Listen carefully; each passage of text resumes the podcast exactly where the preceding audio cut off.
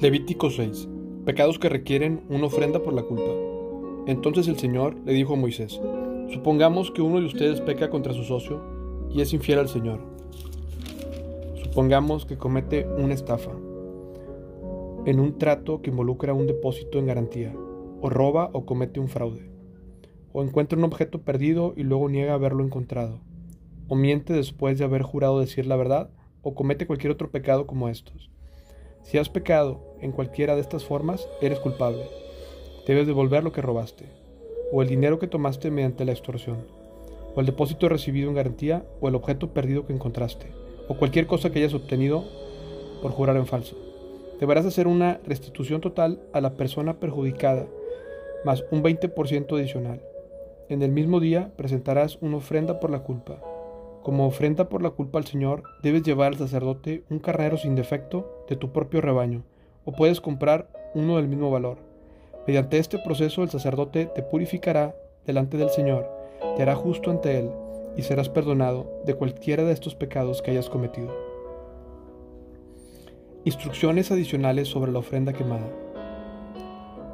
Entonces el Señor le dijo a Moisés, Da a Aarón y a sus hijos las siguientes instrucciones con respecto a la ofrenda quemada. La ofrenda quemada se dejará encima del altar hasta la mañana siguiente, y el fuego del altar deberá mantenerse encendido durante toda la noche. En la mañana después de que el sacerdote de turno se haya puesto las ropas oficiales de lino y también la ropa interior de lino, deberá limpiar las cenizas de la ofrenda quemada y ponerlas junto al altar. Luego deberá quitarse esas vestiduras, cambiarse su ropa normal y llevar las cenizas fuera del campamento a un lugar ceremonialmente puro. Entre tanto, el fuego del altar debe mantenerse ardiendo nunca deberá apagarse. Cada mañana el sacerdote le echará leña nueva al fuego. Luego acomodará la ofrenda quemada sobre él y también quemará la grasa de las ofrendas de paz. Recuerden que el fuego del altar siempre debe estar encendido, nunca debe apagarse. Instrucciones adicionales sobre la ofrenda de grano. Estas son las instrucciones con respecto a la ofrenda de grano. Los hijos de Aarón deben presentar esta ofrenda al Señor delante del altar. El sacerdote de turno tomará la ofrenda de grano, un puñado de harina selecta humedecida con aceite de oliva, junto con todo el incienso. Quemará esta porción representativa sobre el altar como un aroma agradable al Señor. Aarón y sus hijos pueden comer el resto de la harina, pero deben hornearla sin levadura comida en un lugar sagrado dentro del atrio del tabernáculo. Recuerden, nunca se debe preparar, preparar con levadura. Se le Se la he dado a los sacerdotes como su porción de las ofrendas especiales que me presenten. Al igual que la ofrenda por el pecado y la ofrenda por la culpa, la ofrenda de grano es sumamente santa. Cualquiera de los descendientes varones de Aarón podrá comer de estas ofrendas especiales presentadas al Señor. Es su derecho perpetuo de generación en generación. Cualquier persona o cosa que toque estas ofrendas quedará consagrada. Procedimiento para la ofrenda de ordenación. Entonces el Señor le dijo a Moisés, el día en que se unja Aarón y sus hijos, ellos deberán presentar al Señor la ofrenda usual de grano de dos litros, de harina selecta. Se ofrecerá la mitad por la mañana y la otra mitad por la tarde. Debe ser mezclada cuidadosamente con aceite de oliva y cocinada en un sartén. Luego, esta ofrenda de grano la cortarán en rebanadas y la presentarán como un aroma agradable al Señor. En cada generación, el sumo sacerdote que tome el lugar de Aarón deberá preparar esta misma ofrenda. Le pertenece al Señor y debe ser quemada totalmente. Esta es una ley perpetua. Tales ofrendas de grano, hechas por un sacerdote, deberán ser quemadas por completo. De esa ofrenda nadie deberá comer. Instrucciones adicionales sobre la ofrenda por el pecado.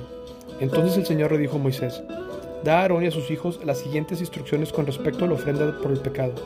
El animal que se presente como ofrenda por el pecado es una ofrenda sumamente santa y se debe matar en la presencia del Señor, en el lugar donde se matan las ofrendas quemadas. El sacerdote que ofrezca el sacrificio como una ofrenda por el pecado deberá comer su porción en un lugar sagrado, dentro del atrio del tabernáculo. Toda persona o cosa que toque la carne del sacrificio será santa.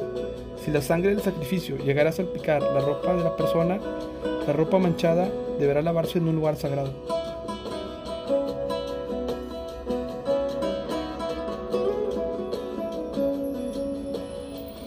Si se usa una olla de barro para hervir la carne del sacrificio, luego habrá que romperla. Si se usa una olla de bronce, esta deberá ser restregada y bien enjuagada. Cualquier varón de la familia, el sacerdote podrá comer esas ofrendas. Es sumamente santa. Sin embargo, la ofrenda por el pecado no se deberá comer si su sangre fue lavada al tabernáculo como ofrenda para purificación, en lugar santo. Deberá ser quemada por completo en el fuego. Levítico 7. Instrucciones adicionales sobre la ofrenda por culpa. Estas son las instrucciones para la ofrenda por culpa, la cual es sumamente santa.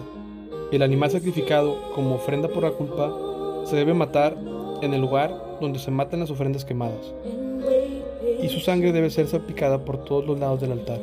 Después, el sacerdote ofrecerá toda la grasa sobre el altar, que incluye la grasa de la cola gorda, la grasa que rodea las vísceras, los dos riñones junto con la grasa que lo rodea cerca de los domos, así como el lóbulo largo del hígado.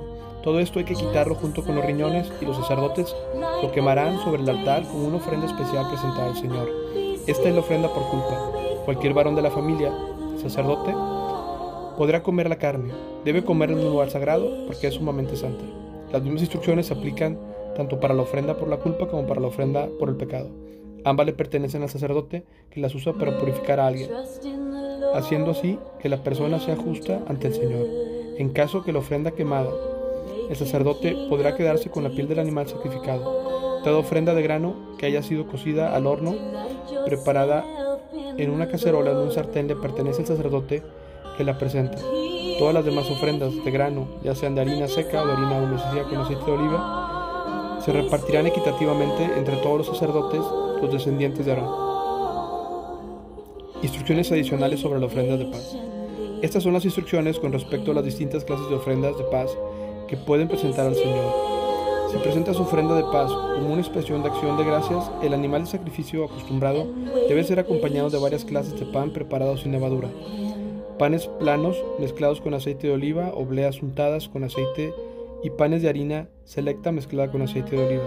Esta ofrenda de paz, por acción de gracias, también debe ser acompañada de panes hechos con levadura.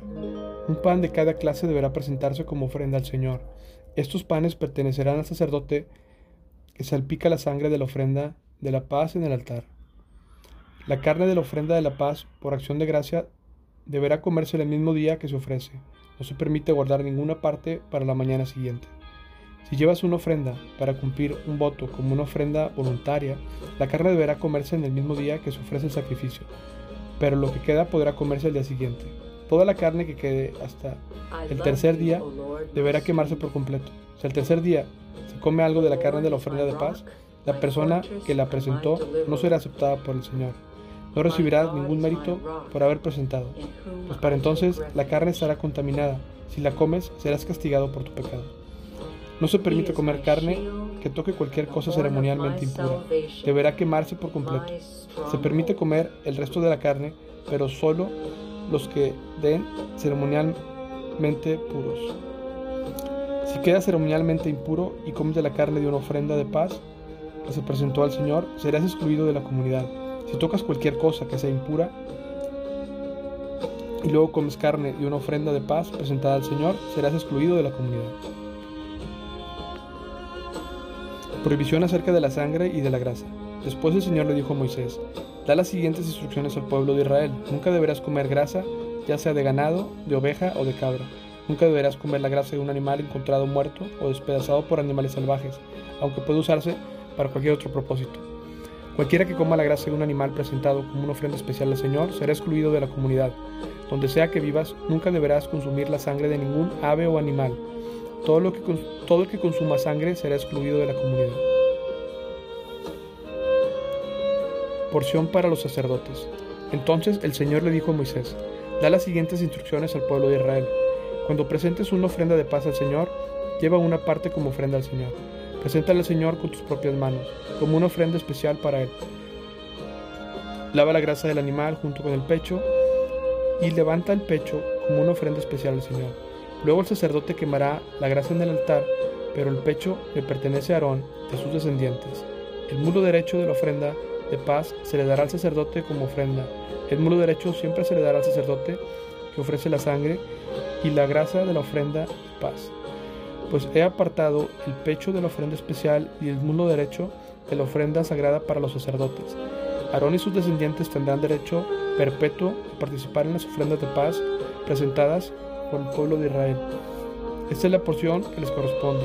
Las ofrendas especiales presentadas al Señor fueron apartadas para Aarón y para sus descendientes desde el momento en que fueron separados para servir al Señor como sacerdotes. En el día que fueron ungidos, el Señor les mandó a los israelitas que dieran estas porciones a los sacerdotes como su parte perpetua de generación en generación. Estas son las instrucciones para la ofrenda quemada, la ofrenda de grano, la ofrenda del pecado, la ofrenda de la culpa, así como la ofrenda de ordenación y la ofrenda de paz. El Señor le dio estas instrucciones a Moisés en el monte Sinaí cuando les ordenó a los israelitas que presentaran sus ofrendas al Señor en el desierto de Sinaí.